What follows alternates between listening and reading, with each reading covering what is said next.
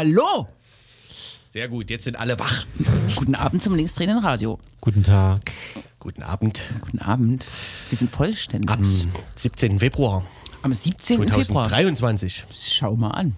Schaue mal einer, guck, schon wieder die vierte Sendung dieses Jahr? Nee, ja, nee, ja. Ne? Eins, zwei, Drei. drei, Vier. vier.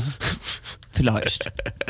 Na? No? Könnte Mal eine sein. alternative Zählweise, weil wir immer die absolute Zahl nicht auswendig wissen.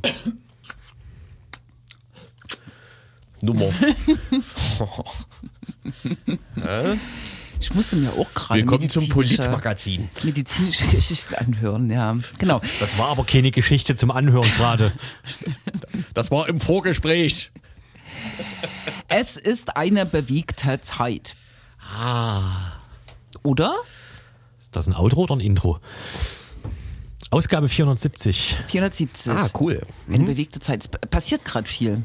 Politisch. Aber Genau. das gültet aller zwei Wochen. Ja, es gibt auch manchmal so flaue Zeiten, ne? So flauten Ist das nicht offiziell im Sommer? Wann war das das letzte Mal? Im Sommer? Vielleicht Im Sommer, diesen Ende, Sommer nicht. Ende Dezember vielleicht? Ja. Ja. Oh, Ne, Da haben wir, da haben wir, äh, da haben wir über Lützerath berichtet. das stimmt, da Es war, war, es war sehr unflau. Das ist doch aber, das ist doch eine wunderbare Überleitung, oder? Warum? Weil ähm, es he heißt ja so, äh, Sachsen hat auch sein kleines Lützerath, Der, der Heiko-Bogen. der Heiko-Bogen, der Heideboden, Bogen. Bei Ottendorf Okrilla. Na? Das, das kennen wir aus dem, Hörf äh, aus dem ähm, Autofunk. Wie heißt es? Verkehrsservice. Nee, nee, Autofunk. Aus dem Verkehrsfunk. Du kennst Ottendorfer Griller aus dem Ja, Verkehrsfunk? da wird ständig oder wurde früher so ständig irgendwie ähm, irgendwelche Straßenumleitungen. Ähm, Ah, Du weißt Abfahrten. aber nicht, welche Straße zu Ottendorfer Griller gehört. Nee, Na dann. die K 124. Genau. ja? Die Gratstraße, ist das eine Gratstraße, eine bekannte? Ich gehe. Jedenfalls ähm, haben, glaube ich, schon wirklich viele Monate, wenn nicht gar über ein Jahr, junge Leute im Heidebogen bei Ottendorf Okrilla äh, ein Waldstück besetzt, ne? Oder äh, sich Hau äh, Haubenhäuser, ne? Baumhäuser gebaut und protestieren gegen die Abholzung. Die Abholzung soll stattfinden wegen der Errichtung oder Ausweitung, Aufschließung eines Kiestagebaus. Und nun ist vorbei. Seit gestern ist vorbei. Ja, die haben das juristisch, Besetzung. haben das juristisch versucht vom Verwaltungsgericht, aber die Beschlüsse halten Stand irgendwie, ne? Und genau. Jetzt ist es geräumt worden in zwei Tagen. Ich glaube, sogar die Polizeisprecherin da aus Bautzen hat betont, wie Unproblematisch. nett das eigentlich war. Okay. Ja, und dann weiß man eben wieder nicht, ob das das ist, was man will, wenn man so ein Stück Wald besetzt. Ne? Wenn die Polizei es am Ende nett findet, dann irgendwie, okay, schade. ja. Stimmt, und apropos Kies, äh, gibt es eigentlich noch diese schöne Idee, diesen, dieses Ding bei Leipzig zu verfüllen mit Müll? Dieses unangenehme Biotop? Wie bitte? Warte mal, was willst du mit Müll verfüllen? Es gibt irgendeinen alten Kiestagebau in der Nähe von äh, Leipzig, der gehört so einer äh, großen, größeren Firma und das Ja. war bis jetzt verpachtet an so einen äh, Bergkletterverein etc. Und die wollen dort Schutt reinmachen. Und die wollen dort äh, super Idee Schutt reinfüllen, genau. Bei Rückmarsdorf oder so kann das sein? Ja, ja. Ja, nee, Holzberg, Bühne. ach nee, das ist was. Ja, stimmt. Hm? ja, ja. Wie immer nur ein wegen Kies. Genau. Das, äh, das äh, meandert ja auch vor sich hin jetzt schon seit Das Ja. stimmt. Heißt das Holzberg? Kann sein, ne? Boxberg, Holzberg, Holzberg. Holzberg, ja. Aber in Leipzig gibt es in Rückmarsdorf, glaube ich, auch so eine äh, beabsichtigte Erweiterung eines Kiesabbaus. Äh. Und da gibt es auch so eine Bürgerinitiative, die gerade auch nicht obsiegt hat vor Gericht. Dabei verdankt Leipzig ja seine einzigsten Berge dem Müll. Das stimmt. Das stimmt. Die Scherbelberge. Ja, Das Ah. war ja unser Thema zum Jahresende, ne? genau. Und es gibt, Ja, und damit schließt sich der Sendungskreis. das kann sein, das ist schon länger her. Aber nee, bei dem Kies geht's ja, das haben die jungen Leute auch in die Kameras gesagt, ne? um die äh, Umweltschädlichkeit des Bauens mit Kies oder Ja, ja. Kies weiter zu ver verarbeiten zu Beton, oder? Ist das so? Experte? Bauexperte? Ja, für Beton brauchen wir Sand, aber ja, wahrscheinlich nehmen die auch für den groben Beton. Ja, und das ist irgendwie sehr in Auf jeden Fall energieintensiv. brauchen wir es für Bauen. ja, genau. Ne? Es es, es liegt ja unter der Autobahn zum Beispiel. genau. Vermutlich oder so. Und die Verarbeitung ist aus meiner Sicht irgendwie sehr in- energieintensiv. Beton, ja, yes, yes. Ja, bei Genau, es gibt Kies- kein Recycling. Es gibt kein Beton-Recycling. Ja, Deswegen genau. wird sozusagen auf der Innenseite wird so ein alter Kiestagebau zugeschüttet mit altem Beton und äh, währenddessen wird Kies abgebaut um die Ecke, um neuen Beton hin, irgendwo hinstellen zu können. Ja, okay. So.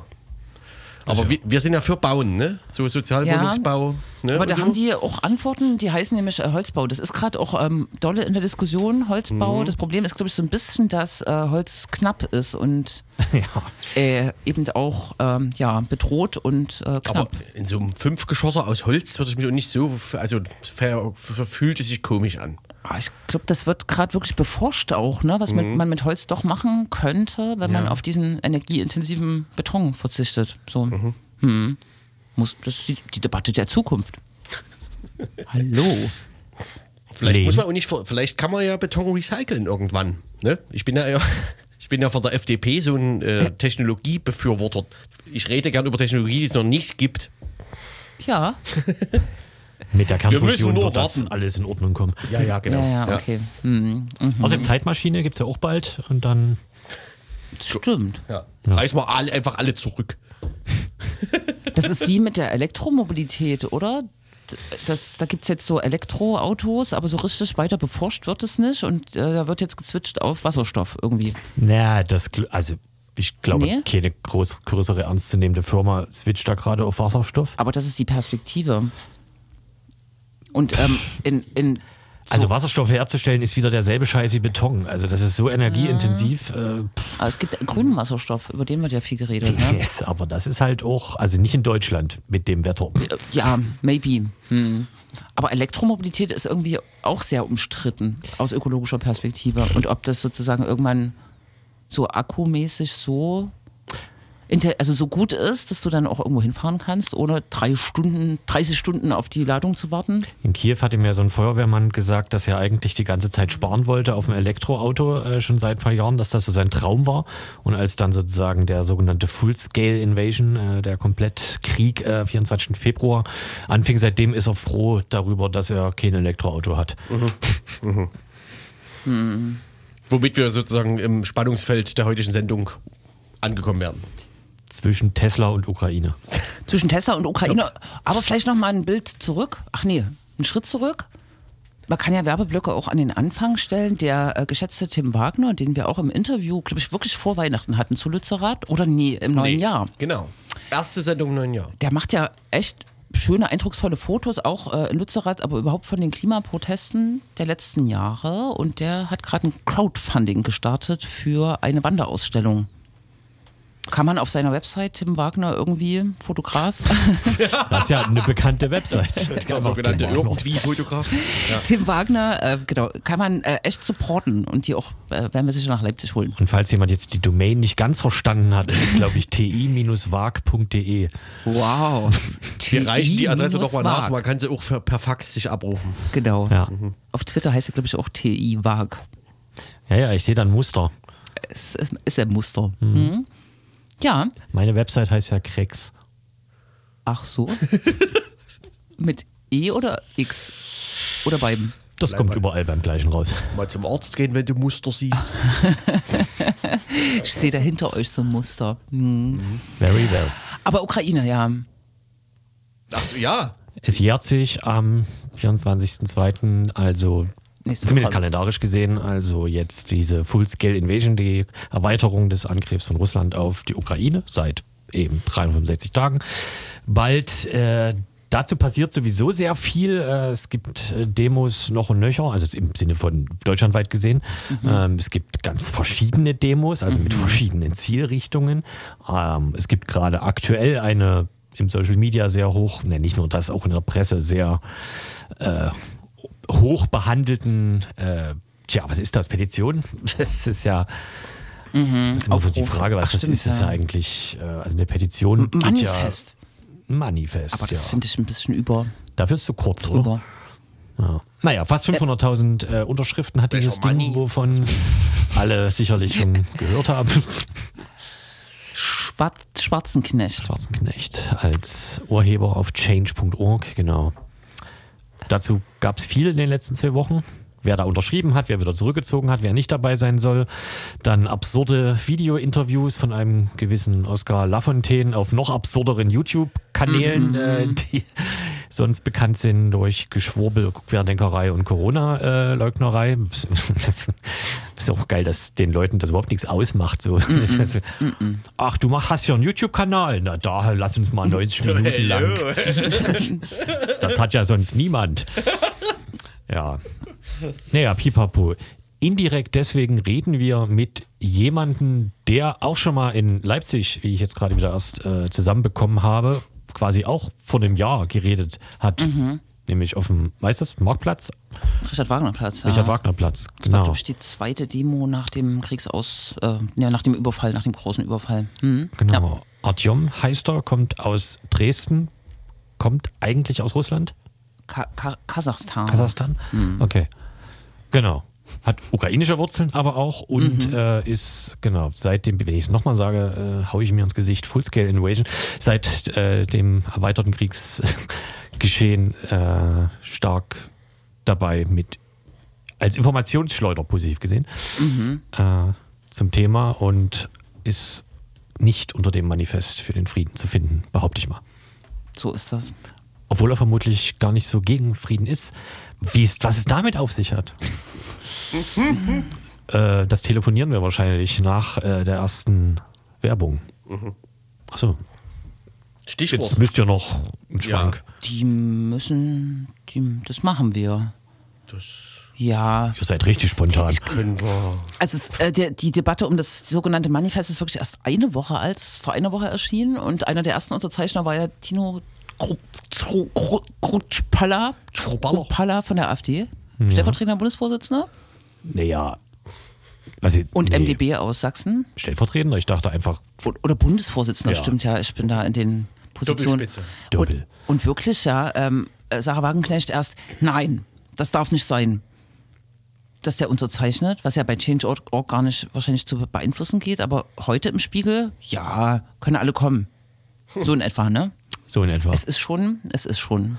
Es dürfen, glaube ich, es, es glaube die, die Brandmauer nach rechts äh, stellt sich insofern dar, dass keine Fahnen gezeigt werden dürfen oder ja, so. ja, genau, ne? Aber ja, nee, nicht so viele Bahnen. Nee. Gut, äh, ich mache diese Musik Keine Reichskriegsflaggen, nee. Nee. Diesmal nicht, diesmal nicht. gerade beim Frieden. Naja, Nee, gucken wir. gucken wir mal.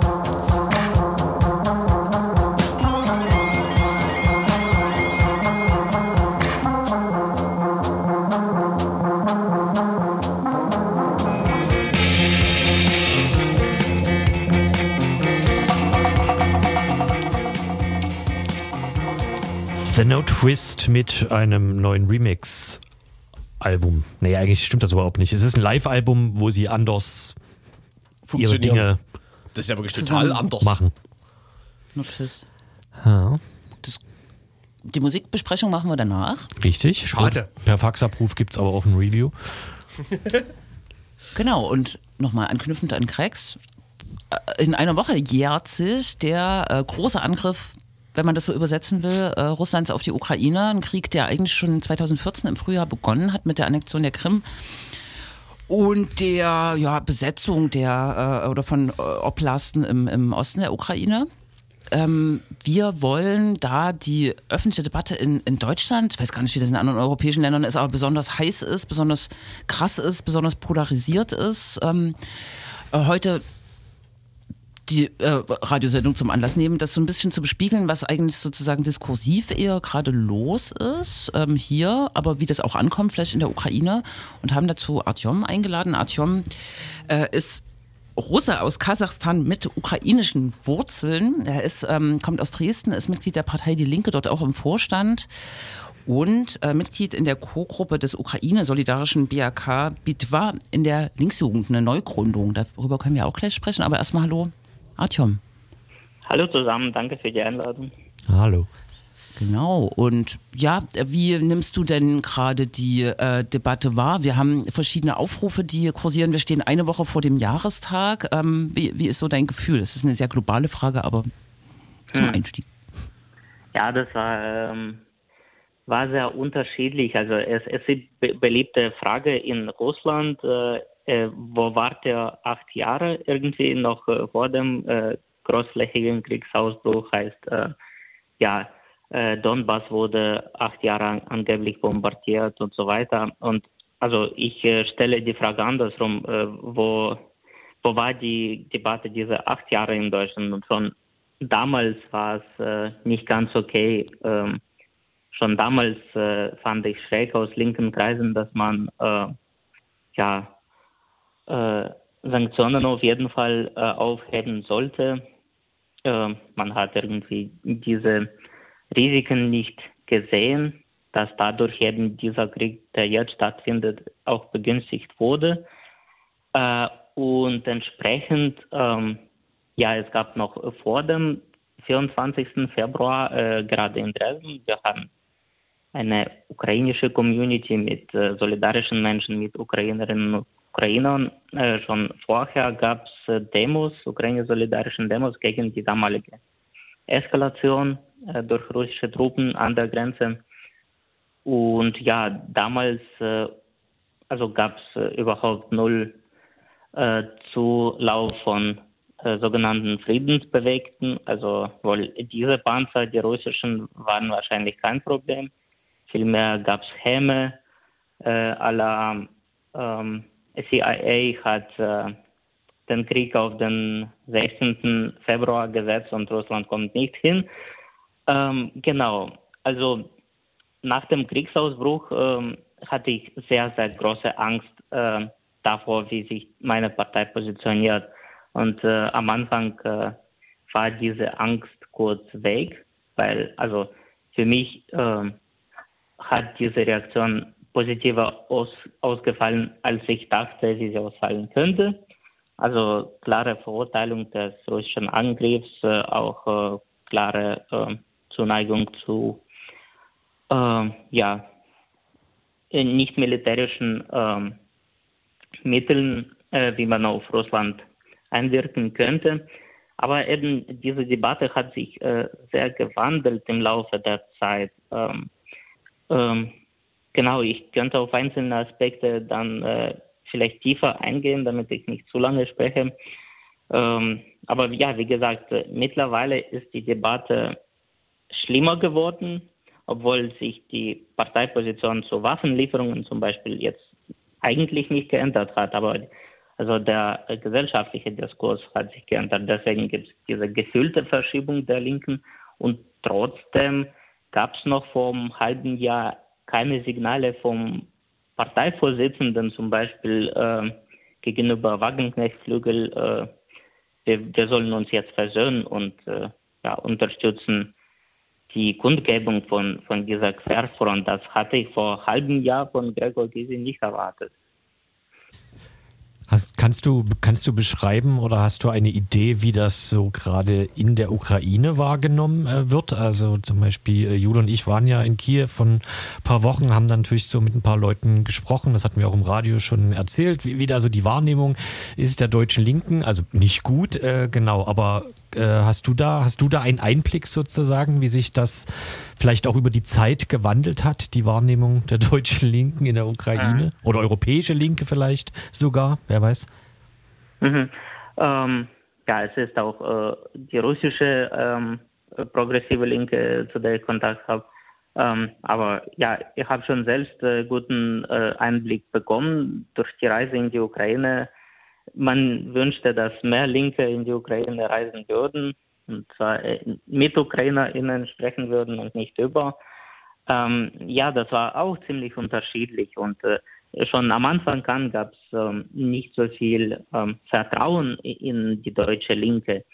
Ähm, ich versuchte irgendwie noch vor dem großflächigen Angriff ähm, ja, äh, Kontakte zu knüpfen im Sinne von, äh, wollen wir vielleicht äh, gemeinsame Statements raushauen und dadurch wollte ich auch die Debatte in Deutschland beeinflussen. Ähm, ja, wie gesagt, damals äh, gab es dieses Vertrauen nicht, äh, aus den Gründen, die ich schon äh, vorher geschildert habe. Ähm, dann nach dem Angriff gab es äh, irgendwie gewisse Zeit, wo man auch äh, viele Aktivistinnen und Aktivisten ähm, von Sozialneruch, äh, die auch in Deutschland wohnen, ähm, ja, die haben diese Lobbyarbeit gemacht unter deutschen Linken ähm, und äh, sogar eine Vertreterin, deren hat auf dem Bundesparteitag gesprochen. Ähm, genau das, also da, da haben sie sich aber enttäuscht und an keiner weiteren Veranstaltung der deutschen Linken mehr teilgenommen. Das zeigt so ein bisschen äh, diesen Wandel, also diese Verschlechterung de, des Bildes der deutschen Linken in der Ukraine. Aber also eure Reise hat ja auch gezeigt, dass ja irgendwie, wenn man ähm, als jemand, äh, der die zuhören, ähm, kommt und äh, ja, äh, dann äh, haben sie auch äh, Vertrauen. Aber also die deutsche Linke als Gesamtes ähm, hat gerade keinen guten Ruf, das stimmt. Mhm. Ähm, vielleicht noch Bezug, äh, äh, Bezug nehmend auf deine äh, erste Antwort. Du hast in etwa, glaube ich, gesagt, äh, die, die äh, Position der Partei Die Linke zu äh, dem russischen Krieg gegen die Ukraine hat sich eigentlich nicht verändert, aber die gesellschaftliche Stimmung hat sich sehr verschärft. So habe ich es zumindest verstanden. Ne? Was ist denn, wie, wie, wie bewertest du das oder wie nimmst du das gerade wahr? Es gibt ja schon auch dieser Aufruf von Sarah Wagenknecht und Alice Schwarze mit den vielen, vielen Unterstützern, wo ich auch sage, Mann, da sind ja Leute dabei, die ich eigentlich echt schätze, so, ne? Gerhard Traber zum Beispiel, der, der, der Arzt, ne, der auch für die Linke, für die Bundespräsidentschaft kandidiert hat oder Wissenschaftler. Aber es gibt so eine krasse Friedenssehnsucht, ähm, die aber so abhebt von der Situation in der Ukraine und in Russland. Ne? Also ich weiß nicht, äh, wie, wie, wie nimmst du das wahr? Ja, also, hm, also ich meine, der, der, der Text ist ja wahrscheinlich mit Absicht so äh, klug geschrieben worden, dass äh, ja äh, dieser Text so äh, anschlussfähig ist, auch für, für breitere, progressivere Linke, sage ich mal so, ähm, ist. Ähm, ja, aber äh, wie gesagt, das, ähm, das ist gefährlich, dass äh, diese Querfront da, dadurch äh, salonfähiger wird. Hm. Entschuldige bitte, kannst du die Frage wiederholen? Ich äh, habe den Faden verloren die Frage war auch gar nicht so richtig klar, sondern ich wollte eigentlich, äh, was du dazu fühlst und denkst, ne? Und so. ob nicht die Debatte auch in Deutschland so, also warum die so krass ab, äh, sich äh, so ablöst von der äh, Situation in der Ukraine und Russland. Ne? Also man, also ich nehme so eine krasse Friedenssehnsucht wahr und wir müssen, die müssen reden miteinander, aber das trifft ja gar nicht die aktuelle Kriegssituation in der Ukraine. Ne? Die ja. wünschen sich ja auch alle Frieden, aber hm. Ja, also man muss ja diese, das ist auch gewissermaßen, also diese innerlinke äh, erweitert um äh, die plötzlich friedensbewegten Rechten. Ähm, also das ist eine gewisse, äh, also Diskussion in, in gewisser Bubble, äh, die aber gesamtgesellschaftlich äh, doch anders ausfällt, wenn man äh, Umfragen anguckt, ähm, was man bereit ist, ähm, ja, vielleicht für die Ukraine zu opfern oder auch wie solidarisch man mit der Ukraine ist oder ja, sogar in der Linken sind 33 Prozent äh, oder 30 Prozent für die Waffenlieferungen. Ähm, ja, das muss man auch beachten. Ähm, ja, natürlich ist äh, Friedenssehnsucht da, ähm, aber ja, was mich an dieser Debatte stört, ähm, also warum gerade die Deutschen also diesen ähm, besonderen Anspruch für sich nehmen, dass sie am besten oder ja am meisten wissen, äh, was für den Frieden äh, am besten ist. Ich frage mich, warum äh, die polnische Gesellschaft keine Angst hat äh, durch die Eskalation. Also sie, sie würden ja mehr davon betroffen, wenn Russland äh, durch diese Waffenlieferungen ähm, äh, gereizt würde, weiter zu eskalieren. Äh, warum äh, gibt äh, Estland äh, alle seine Waffen an die Ukraine? obwohl sie direkt an der Grenze zu Russland sind. Äh, haben sie denn keine Angst, dass sie dadurch ja, Russland anreizen, dann sich selbst zu überfallen? Das ist so ein bisschen der Paradox und ja, ich muss sagen, diese sogenannten deutschen Intellektuellen sind viel zu selbstgefällig und wissen für alle besser Bescheid und das hat äh, Wurzeln, die ich nicht weiter ansprechen möchte. Aber ja, äh, das, äh, das stört mich. Weil du äh, vorhin gesagt hast, dass du ja auch oder vielleicht eher noch Kontakte auch zu Russischsprach, äh, zu, zu Russischsprachen, zu russischen Linken äh, hast etc. Kannst du da sowas wie ein Update geben? Also gibt es in Russland jetzt gerade noch eine, naja, vermutlich subversive oder im Untergrund befindliche äh, Linke, die sozusagen wirklich, also die versucht, was gegen den Krieg zu machen? Also wir wissen ja, ne, alles, alle, was die Strafen äh, sind, wie gefährlich das ist, was das bedeutet, ähm, etc. Genau, aber Hast du da, genau, hast du da einen Einblick, ob da noch etwas passiert, vielleicht auch etwas, was wir jetzt gar nicht so äh, mitbekommen, medial? Hm. Ja, also ähm, äh, die, also wenigen Menschen, die ich kenne, äh, sind äh, meistens äh, schon im Exil, ähm, genau, auch in Berlin zum Beispiel. Und ja, äh, zum einen ähm, sind da Menschen da, die also hier alles daran setzen, äh, ihre Solidarität mit der Ukraine zu zeigen. Und es gab am 19. Januar zum Beispiel eine äh, gemeinsame Demo von ukrainischen Linken und ähm, auch russischen Exillinken. Ähm, äh, die bekannteste Gruppe von russischen Linken ist äh, feministischer Anti, äh, Antikriegswiderstand, äh, heißen sie. Ähm, genau. und ja, in, in Russland äh, ist es ja praktisch unmöglich äh, geworden, irgendwie ähm, öffentlichkeitswirksam mh, mm, ja, äh, ihre Aktivität zu zeigen. Und ähm, wenn ich nicht persönlich kenne, aber was ich alles verfolge, äh, wie ihr bestimmt auch, es gibt ja diese ähm, kämpferische Anarchistengruppe, die äh, früher öfter in den Nachrichten äh, standen, indem sie Sabotageaktionen äh, durchführten, Gleise gesprengt haben oder kaputt gemacht haben, ähm, hin und da die Einzugsämter, Militäreinzugsämter gezündet haben. Ähm, ja, die Zivilgesellschaft insgesamt wurde eingeschüchtert ähm, man versucht trotzdem irgendwie ähm, äh, Farbe zu zeigen, zum Beispiel ähm, während äh, eines großflächigen Raketenangriffs äh, auf Dnipro äh, gab es ähm, in verschiedenen russischen Städten, vor allem in, äh, äh, in Moskau und St. Petersburg, da kamen Menschen zu einem Denkmal einem ukrainischen Künstler, äh, was in vielen russischen Orten gibt, äh, und haben äh, Blumen hingelegt. Und da hat russische Bereitschaftspolizei gleich danach Menschen da direkt abgeholt sind, ähm, also zur Polizei. und ja, man wurde dann verurteilt zu hohen Geldstrafen. Also das macht es auch nicht einfacher für äh, russischen Widerstand. Und ja, da gibt es eben auch, also aus diesem Grund ist am sichtbarsten ähm, die Aktivität der russischen Linken, dass sie im Ausland auch ihre Stimme erheben, ähm, dass sie sich solidarisch zeigen.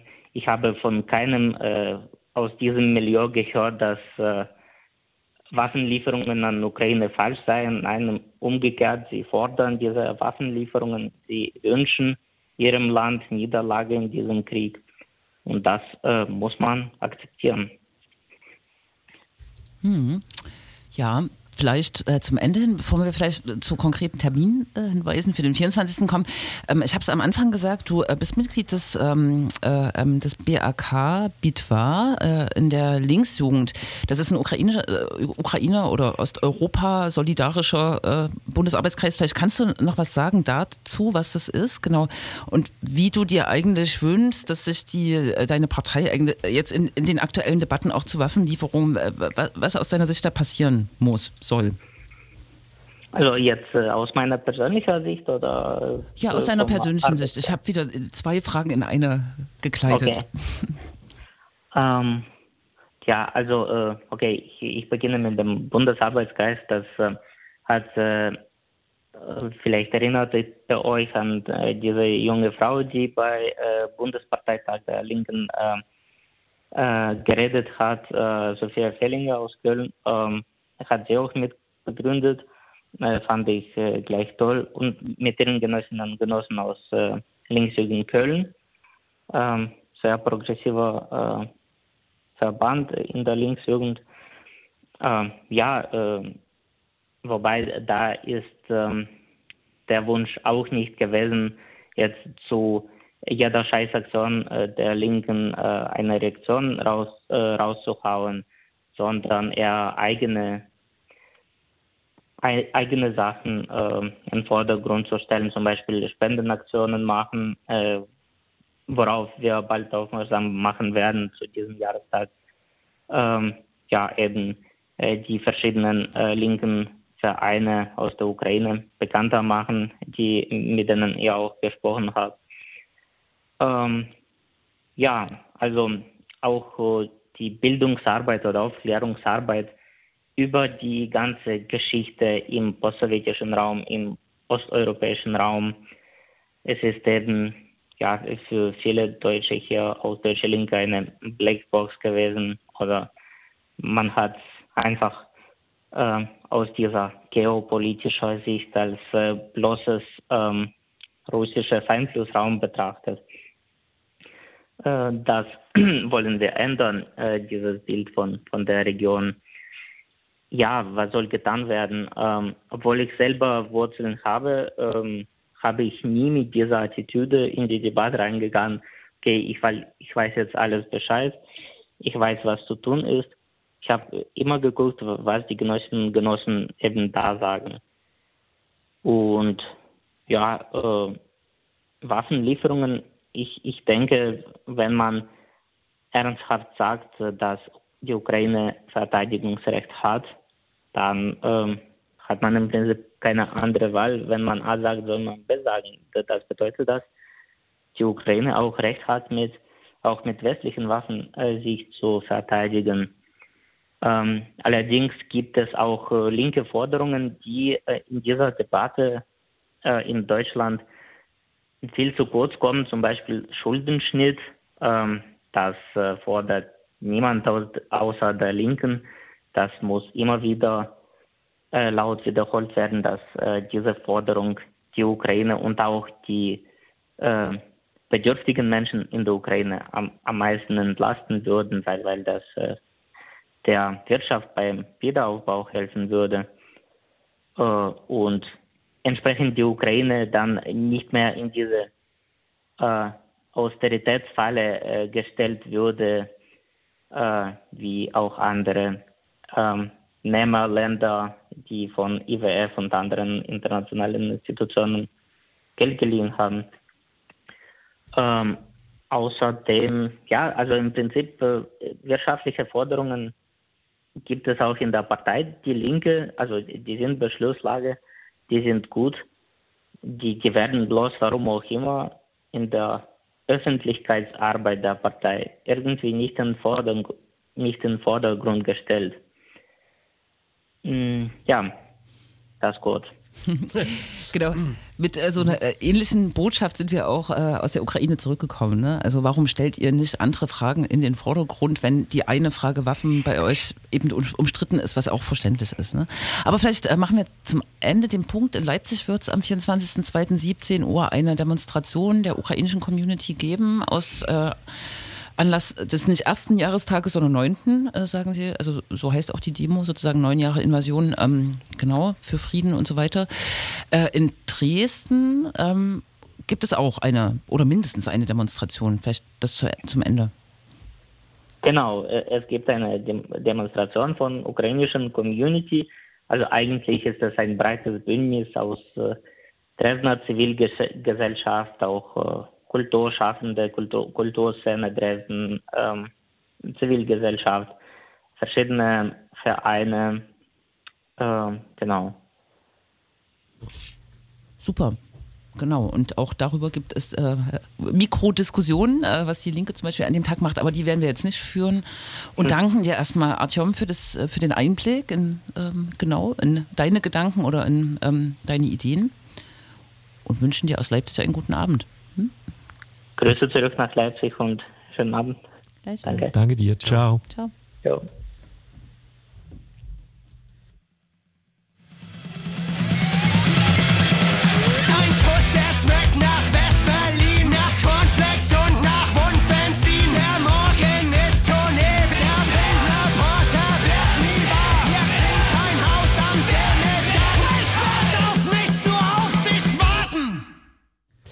Das ist genau die Begründung. Aber das sagen wir jetzt nicht nochmal. Nee, sagt man nicht. Äh, das war jetzt Pesco gestern Abend im Coney Island zu verpassen. Verpasst. Ja. Wenn jemand Informationen zum gestrigen Konzert hat, kann er sich jederzeit vertrauensvoll. An unser Faxgerät wenden unter 0341 308 1200. Dann, Am reichen, besten- dann reichen wir die Informationen zum gestrigen Konzert von Pesco im Coney Island nach. Am besten so Fotos, äh, Videos, Per Fax. Screenshots von Videos per Fax. Ja, ja. Wir uns Per. Videofax. Per Videofax. Hm. Ja, es ist nicht so einfach. Gerade wenn man es doppelt nimmt.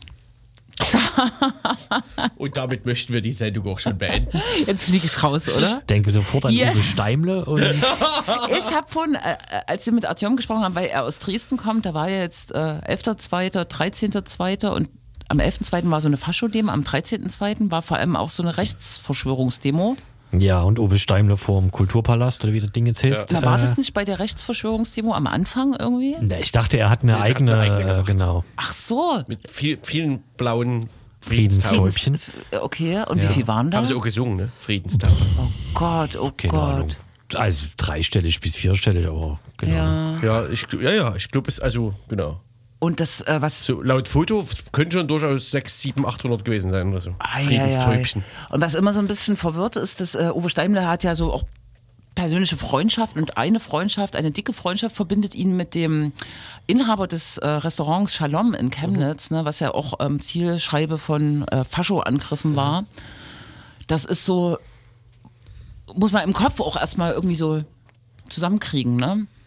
Naja, Ja, ja. sind halt Menschen.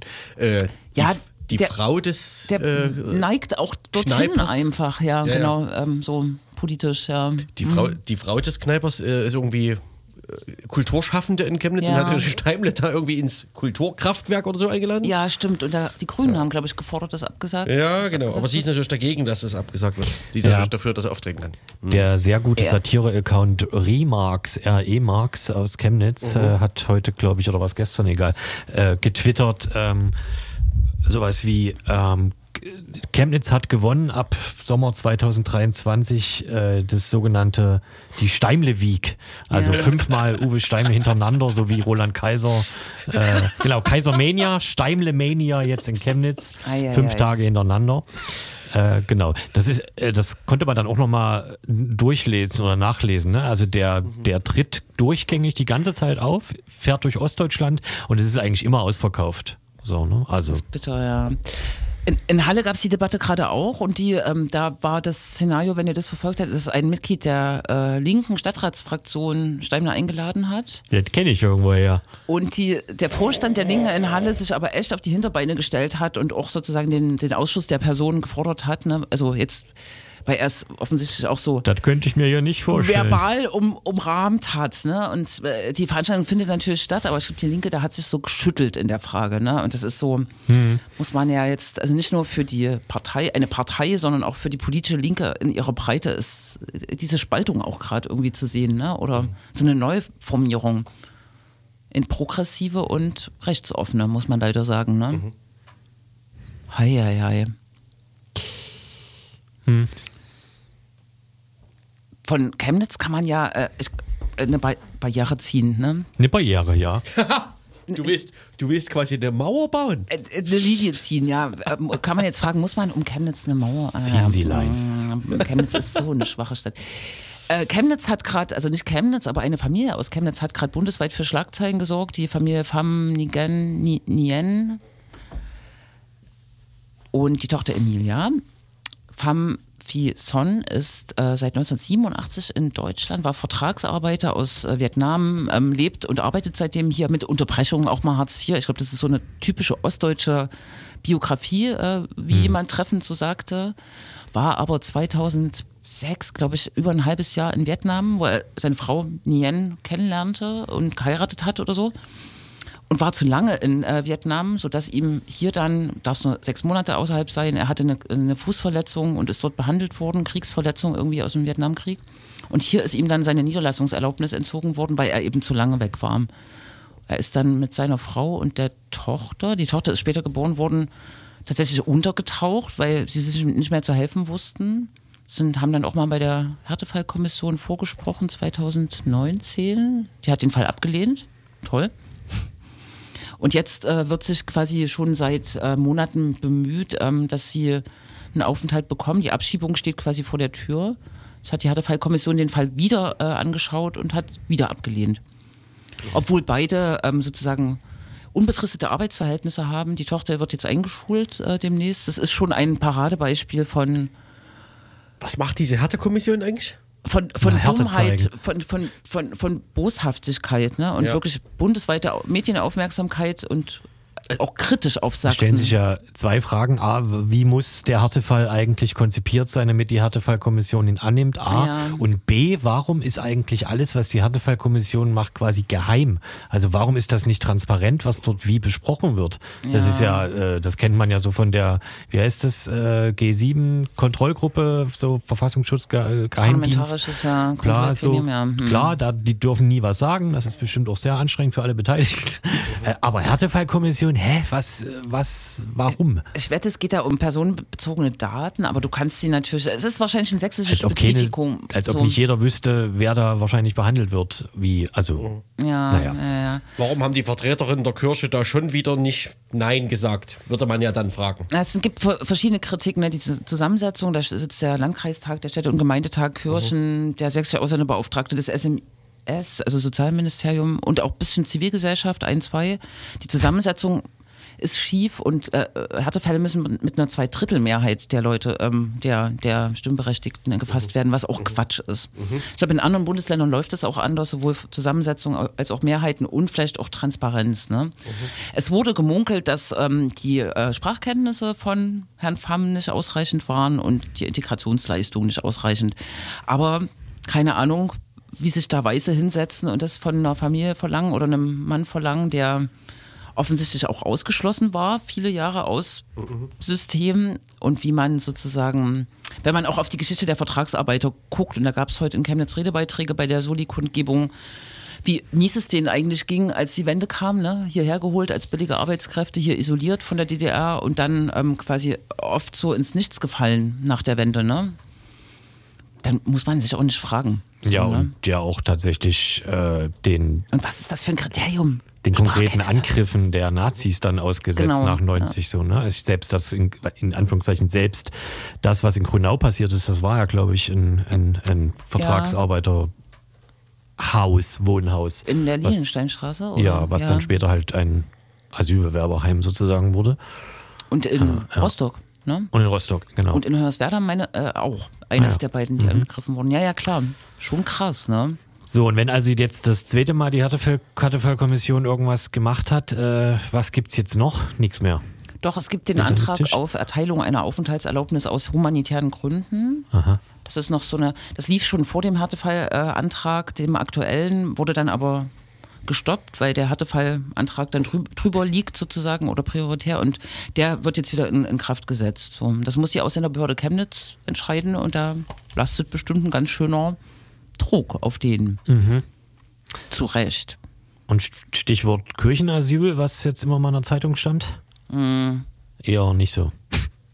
weiß ich nicht, ja. Es gibt ja dann keine Perspektive so richtig, ne? Also Kirchenasyl äh, läuft oft bei diesen Dublin-Abschiebungen in europäische äh, äh, Erstankunftsstaaten. Da läuft eine Frist, sechs Monate, dann geht die Zuständigkeit auf Deutschland über und das macht Sinn, Kirchenasyl. Da kannst du diese sechs Monate absitzen. Bei, bei dem bei weiß ich das gar nicht, was das bringen soll, so richtig. Es gibt jetzt keine Abschiebung, das wurde heute auf der Kundgebung auch gesagt, das hat die Stadt Chemnitz heute per Pressemitteilung verkündet und dieser Antrag wird erstmal geprüft. Wie, achso, in der Jurisdiktion ist das die Stadt, die das entscheidet. Die Ausländerbehörde der Stadt, Ach so. genau, ne? Die dem Innenministerium untersteht und natürlich an die Gesetze des, an die, Die setzen die Maßnahmen quasi um. Ne? genau, die Bundesgesetze gebunden sind. Ja, genau. Das Innenministerium in Dresden kann jetzt die sozusagen nicht anweisen, ich geht los oder was. Ach so, doch, bestimmt könnten die das, ne? könnten die das ja. Hm. Ob sie das machen. Der Schuster Armin hat sich entsprechend so ähm, eher ungewohnt geäußert, dass sie das jetzt äh, wohlwollend begleiten als äh, Innenministerium. Das hätte ich gar nicht erwartet. Ja. Ja. Ko- äh, Kurz zu dieser Chem Chemnitzer Kundgebung, weiß ich, 300, 400 Leute. Es war schon sehr kraftvoll. Ähm, so junge ähm, Menschen aus der vietnamesischen Community haben auch quasi über äh, die Geschichten ihrer Eltern erzählt.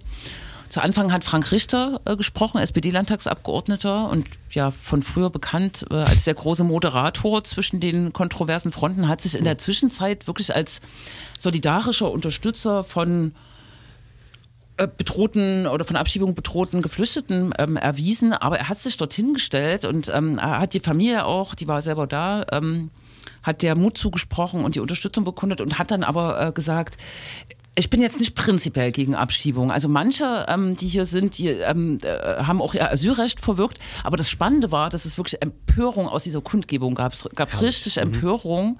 Und fast jeder, Re jeder Redebeitrag danach hat sich auf ihn bezogen und ihm widersprochen. Das war schon keine Ahnung, warum er das machen musste, ne? weil er macht es schon authentisch für seine Pakistaner in seinem Landkreis dort. Das äh, kann man ihm schon hoch anrechnen. Falsche Partei kann man immer sagen, weil die ja auch Verantwortung trägt. Ne? Aber Ja, eben. Genau. Ich wollte gerade sagen, aber- seine Unterstützung ist ja gewissermaßen auch zahnlos. Also Ja. zivilgesellschaftlich, aber Genau. halt nicht politisch. Ne? Er, er vermischt das sozusagen so, ne? Ja. Also als Mensch kann man ihn würdigen als Pfarrer, ne? Aus dem Grund macht er das sicher auch. Aber, aber es war interessant, wie diskursiv diese Kundgebung soll man jetzt jemanden würdigen, der Pfarrer ist? für das, was er macht, das macht er sicher aus so christlicher Nächstenliebe heraus, würde ich ihm jetzt zu. Dann könnte er auch zur CDU. War er ja auch vorher? Genau. Ach so, scheiße. Wobei das dort wiederum, habe ich das Gefühl, manchmal nicht so dolle groß geschrieben wird. Ja, ja, eben. Ich meinte jetzt ja als, als, als Positivbeispiel. Äh, Ja. Also Ja, das ja. C wieder zurück in die EU. Aber ich glaube, er hat es nicht mal in der CDU, äh, nicht mal, er hat es nicht in der sächsischen CDU ausgehalten. Glaub. Also das war, ging nicht. Ne? Er hat es ja versucht. Ja, ja, er hat es versucht, ne? Ja klar, wie, wie soll Ja. man das auch aushalten? Aber das, das muss ja irgendwie... Sonst wäre er ja nicht La- Latze Popi-Chef geworden. Oder Ja, so. ja. Wer? Landeszentrale für politische Bildung, meinst du? Gott. Also, Entschuldigung. Und in der Funktion hatte er damals ja Pegida eingeladen in die Landeszentrale. Ne? Das ist so eine schöne, schöne, schöne Abkürzung. das Unter Studenten oder was? Platze Popi, genau. Ja, auf jeden Fall eine sehr diskursive Kundgebung darum. War so viel Los. Ein, eine junge äh, vietnamesische Person sagte auch, ja, man muss man den ähm, Rassismus gegen Vietnamesen in der DDR aufarbeiten. Da gab es auch so empörte Rufe aus der Kundgebung. Also Es war sehr divers zusammengesetzt, glaube ich. Hm? Ja. In welche Richtung ging die Oh, Empörung? gab kein Rassismus in der DDR. Es waren zwei Leute, aber die waren sehr laut oder so. Hm. Ja, ja, das ist ja immer das Geheimnis, laut sein. Aber so kenne ich Aber das, das ist aus, ja jetzt aus auch kein- Leipzig nicht so. Das ist inzwischen, glaube ich, diskursiv okay. Geheimnis mehr, dass es doch Rassismus in der DDR ja, ja, gab, oder? haben sich auch Leute dann Aber ich glaube, es, auseinandergesetzt. Ja. ich glaube, das nächste, das, die nächste Geheimakte ist dann Antisemitismus. oh, ja. Ich glaube, das ist noch nicht. noch nicht angekommen. Da gab es schon Nee. vor vielen Jahren hier eine Ausstellung. Ja, und ne? die, da erinnere ich mich sehr genau Äh. an. Naja. Nee. Das war hier nur äh, Anti-Imperialismus gegen die USA. Kein Antisemitismus. Na dann Lüften wir das nächste Geheimnis. Ich glaube, es gab Mauertote. Nein. Hans Motro ist tot. Was? Ich habe auch gerade dran Der gedacht, ist nicht aber, an der Mauer gestorben. aber er fand das jetzt eigentlich richtig, dass sie Ja, da hat er, glaube ich, bis zu seinem Ableben wenig fand er richtig. dazugelernt. Naja, das ist jetzt. Es Mir ist auch fiel nur ein bei 20.54 dem Wort. Ja, für jüngere Leute ist das wahrscheinlich eh kein. Nee. Er war auf jeden Fall, es gab ja viel Schatten, aber auch Licht. Er war ähm, der letzte ähm, Ministerpräsident der DDR. Ist das schon genau, Licht? der war der, der sein eigenes Amt abgeschafft hat. Quasi. Genau, und ähm, es wird ihm zumindest zugestanden, bei aller Schwierigkeit seiner, also er hat sich ja wahrscheinlich nie von der DDR so distanzieren können und von dem repressiven, repressiven Regime. Zumindest hat er aber für den, äh, für den Nicht-Einsatz von Militär gegen Demonstrierende gesorgt. Ne? Also das ist nachgewiesen und okay. Gut. Für die jüngeren Zuhörer, damit die wissen, wer Hans Mudrow ist. Die Tante erzählt vom Krieg. Im. Liebkirchhaus kann man kon- kondolieren. Habe ich gelernt. Wie hieß der, der, der, der, der, Das hätte ich gesagt, wenn die Mikros aus sind. Ach, sind die noch nicht? Achso. wie hieß dieser Fritz, der dann danach hätte kommissarisch oder war kommissarisch? Egon Krenz, Ach so, ja. oder? Der hat, glaube ich, auch ganz wenig. Der war, ist auch 150-prozentig, ja. Jahre alt. Der, der, ich glaub, die Berliner Zeitung, seitdem die diese neuen Herausgeber hat, ist ja ein Quell des Quatsches. Äh, und ich glaube, da habe ich auch erstmal neulich ein Interview gelesen über oder mit ihm. Das war auf jeden Fall.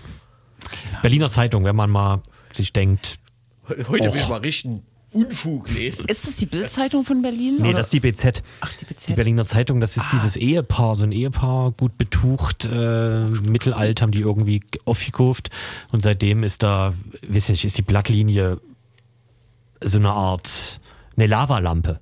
Die Blattlinie ist jetzt eine Lavalampe. Okay. Das, das ist einfach wunderbar. Eine Lavalampe.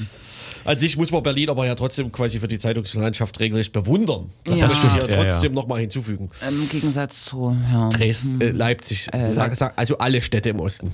Na, die, Außer Berlin. Dresden hat immer noch zwei Tageszeitungen, außer den Boulevardzeitungen. Ne? Hm. ja, aber die haben halt, also wir haben halt nur die LVZ und die Dresden hat halt die Sächsische Zeitung und die LVZ. Das, Das meinte ich, ja. naja, aber das ist ja jetzt nichts aus Ach, Leipziger Sicht, wo man beglückwünschen würde. Achso, da zwei. Statt Ja, einer. okay. Dann haben sie noch die Bildzeitung. Und die Morgenpost. Und die Morgenpost. Gedruckt. Ja. Das hat Leipzig nicht. Wobei, ist das jetzt nicht Tag 24? Naja. Nee, nee, nee, nee. nee. Die Print nicht. Noch nicht. Man, man kann hier noch, ähm, bevor es zu spät ist, ähm, kurz anteasern, dass, ja, das ist, äh, keine Ahnung, in äh, Sachsen und Ostdeutschland ist ja gerade wieder der Mob äh, außer Rand und Band und protestiert aller äh, Orten gegen Asylunterkünfte.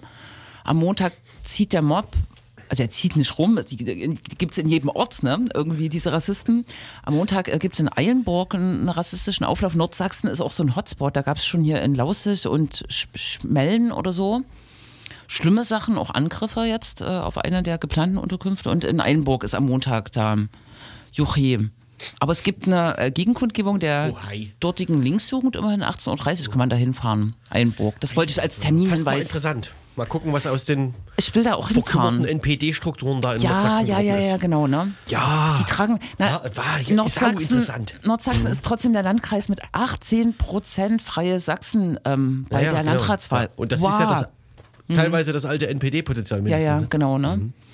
Und wir können trotzdem noch mal hinweisen, 24.02. in Leipzig, Ukraine-Soli-Demonstration. Und abends gibt es eine spannende Veranstaltung bei der Rosa- Rosa-Luxemburg-Stiftung, wo ukrainische Linke und russische Linke diskutieren. Online. 1930. Online? In Berlin findet die statt und wird gestreamt. Online. Online. rosalux.de. Very well. Very well. Oi. Euch spät? Oi? Zu Ja. spät? Tschüss. Tschüssi.